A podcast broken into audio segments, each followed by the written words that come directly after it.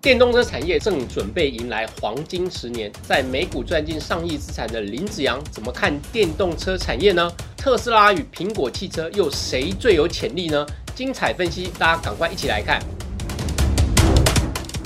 可不可以请 Andy 再多帮我们分享一下？因为呃，去年以来到今年，这个电动车的题材也是市场上非常重要的一个题材。除了红海以外，也有很多的厂商都是跟电动车有关，包括像和大哦，或者是其他的，不管是电池零组件呃都有啊。这个 Andy 在这个电动车这个产业链里面的观察啊，台股哪一些你觉得嗯是不错的？或者是说未来在台湾的公司在里面很有机会的。首先我还是得讲，因为我我对台股呢，坦白说下的功夫并没有那么大了，这样子。那我对电动车的看法是，第一个，电动车呢它绝对有前景。电动车呢，它跟过往的所谓内燃机的汽车有很大的不一样。这我的看法是，电动车呢它比较偏向电子产业。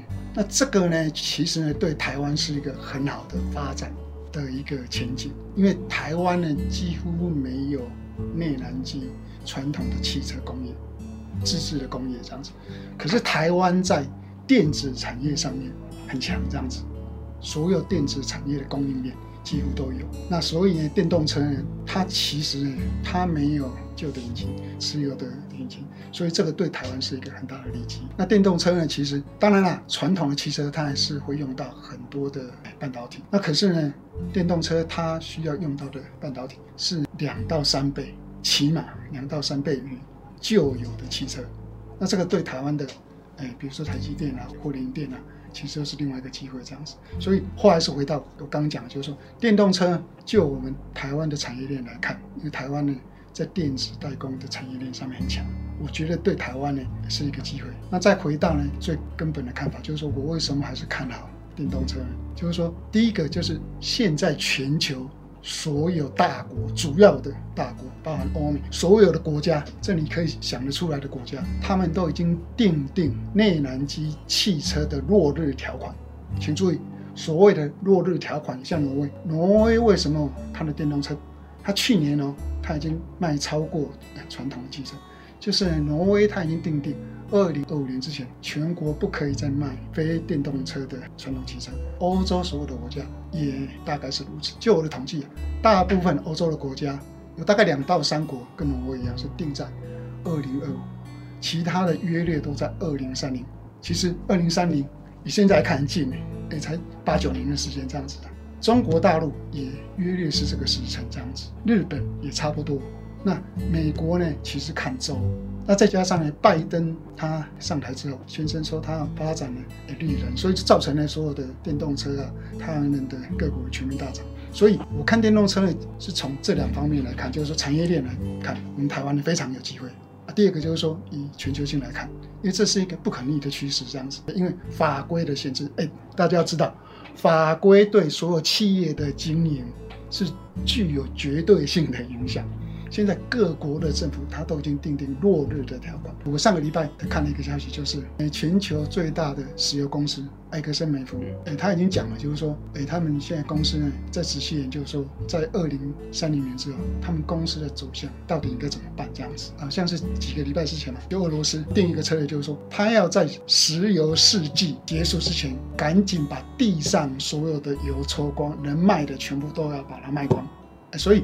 我指的这个例子，就是说，其实呢，这是一个不可逆的趋势，这样子。石油世纪呢，其实呢，可能已经走到尽头，这样子。大约是一百年。对对对对。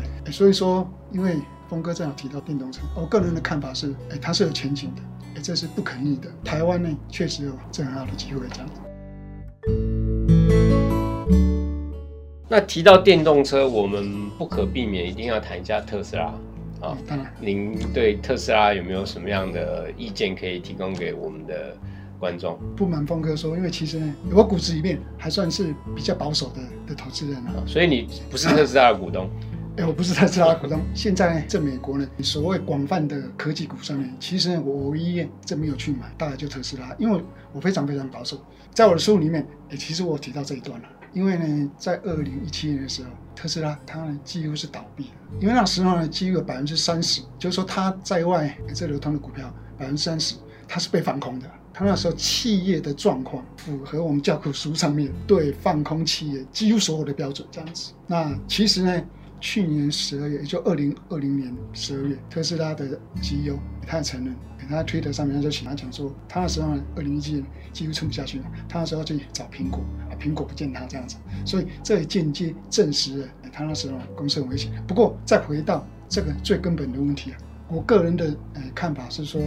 其实，特斯拉其实它是一家好公司，毋庸置疑。至于它还会不会大涨，第一个虽然我是没有买特斯拉股票，可是我确实有下很多的功夫去研究。只是呢，我的理智呢，这每次都战胜我要去下单的时候，我想来想去，去过滤我那些持股的标准，过滤的标准都阻止我了，不要去下单。那我去研究之后发觉呢，其实特斯拉，我觉得这家公司呢。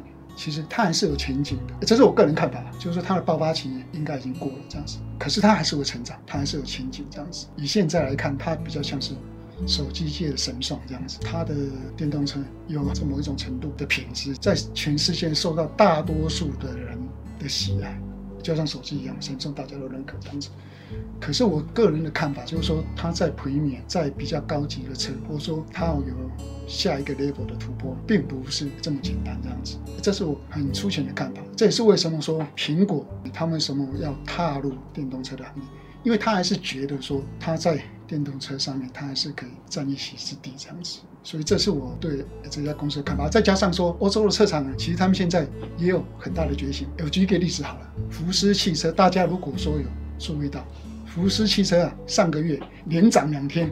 因为福斯这种股票啊，几乎都不会涨。大家要知道，它为什么呢？涨了两天，两天大概涨了百分之十五。你知道为什么？因为他的 CEO 呢，他在公司的备忘录上面，他对法人讲说，他未来呢，哎，几年之内，他就要在电动车上面，他的出货量，他就要超过特斯拉。这我如果没有记错，它好像是二零二五，它好像就是要把所有的车子，它现在现有的车子呢，内燃机全部改成电动车。那当然呢，股价是反映对企业未来的展望嘛，所以当然涨了两天这样子。所以说我个人觉得特斯拉它的爆发期应该已经过了，它未来当然还是会成长。那可是呢，就没有办法像以前呢，就是一家独大这样子。因为未来呢，以现在来看，包含中国大陆在美股。上市的那三家这样子，电动车那三家，再加上大咖所谓的服饰，还要再加上在高阶市场苹果汽车，因为苹果会做汽车是不得不了。虽然他不说，大家都知道，宾士跟 B M W 会买宾士跟 B M W 的，他并不一定会去买特斯拉现有的高阶的车种，这比如说 Model X 或是 Model S 这样子，因为他们觉得哎那不符合他们对高级车的定义这样子。可是。这我敢打包票。如果说苹果出电动车，因为苹果他自己也讲了，他锁定的是属于美国车市，因为美国车市呢大概百分之二，百分之二是属于高阶的车种。所谓高阶的车种，就是宾士跟 B M W 他们锁定的市场。那这一群人呢，其实呢是不会去买特斯拉的。对，这是我对电动车的一个看法。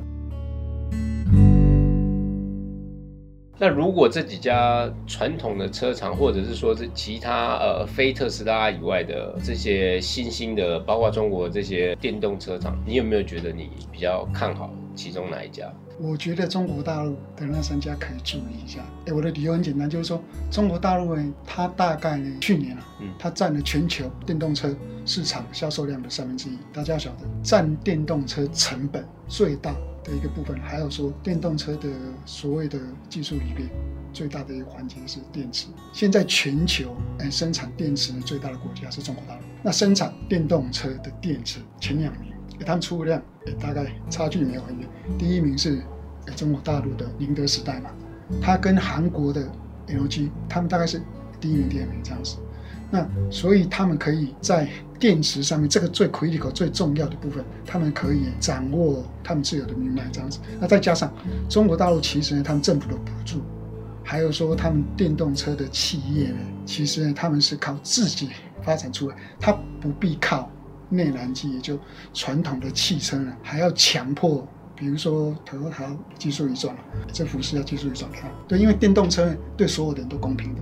因为是新的嘛，所以他们很早就参与这个赛道。所以我觉得中国大陆呢，最差最差的的状况，它可以关起门来，它卖中国大陆的自己的市场。我再举一个例子，去年下半年，中国大陆它有一家公司叫五菱宏光的样子，它出了一款电动车，它是国民电动车。我如果没有记错，换算一下，好像是台币，好像是好像才十几万的样子，这样子。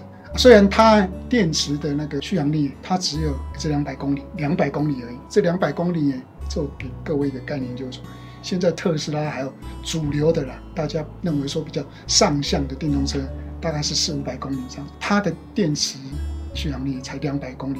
可是五菱宏光呢，它是去年下半年，还有今年一月，它是全球，请各位注意，它是全球电动车销售的第一名，连日本都买了。他的车子这样子，所以这我个人觉得说，电动车它这个市场实在太大，啊，中国大陆它还是有机会的。它可能呢，它没有办法在美国呢会去开它的车，那可是光是中国大陆市场它就很大。那如果比如说其中一家一家未来嘛，逆勇，逆勇它是自诩为连特斯拉它都看不上，他觉得他自己是对标苹果这样子，所以这我觉得。各位可以注意，像未来汽车呢，去年可能各位有注意股市呢，就是特斯拉涨很多嘛，百分之七百多的样子的。可是未来去年未来汽车在美国上市的汽车股，电动汽车股，它去年涨了一千两百 percent，去年哦，光一年之内这样子，所以各位就会可想而知，就是说这家公司大家对它的看好度